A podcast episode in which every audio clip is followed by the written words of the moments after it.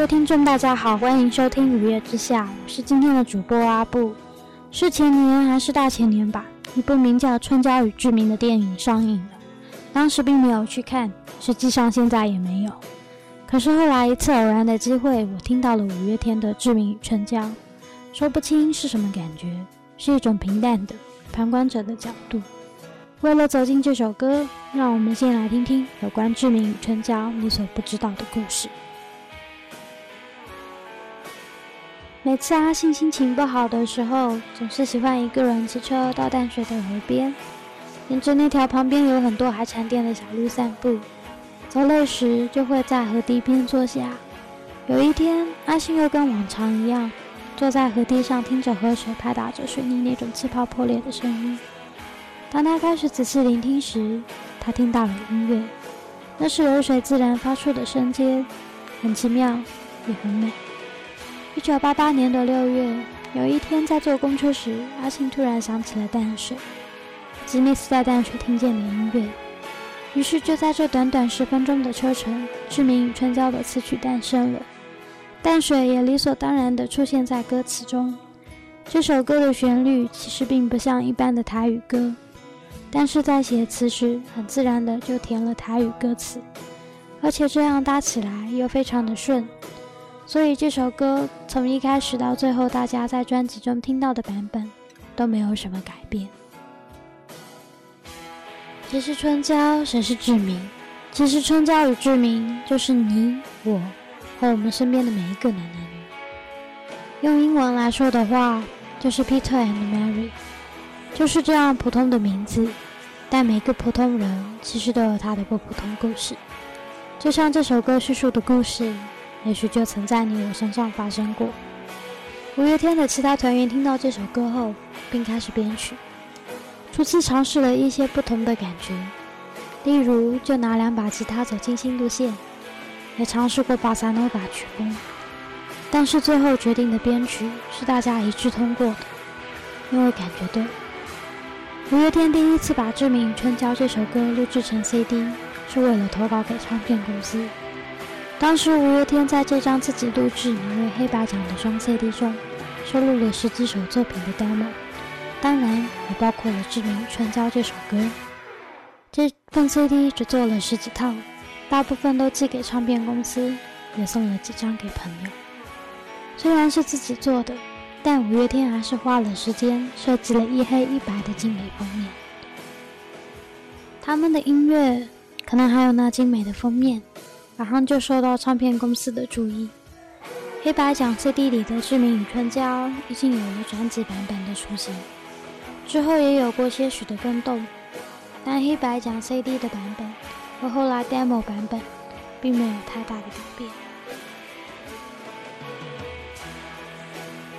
一九九八年七月十七日，五月天在 Live 做了一场演出，这是 Mayday 第一次较正式的演出。也因为这场演唱会，包括上华、索尼、魔岩等公司都开始极度注意这个团体。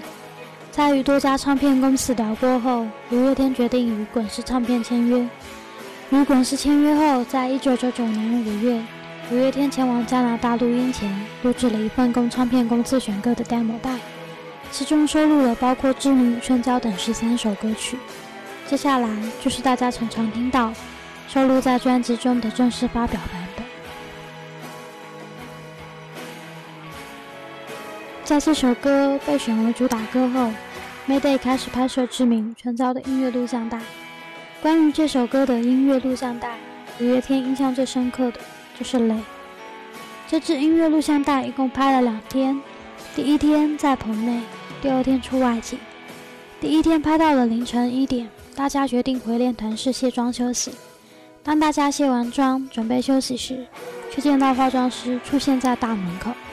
因为凌晨三点就要开始化妆，准备第二天的拍摄工作，因此这支音乐录像带是在大家接近昏迷的状况下完成的。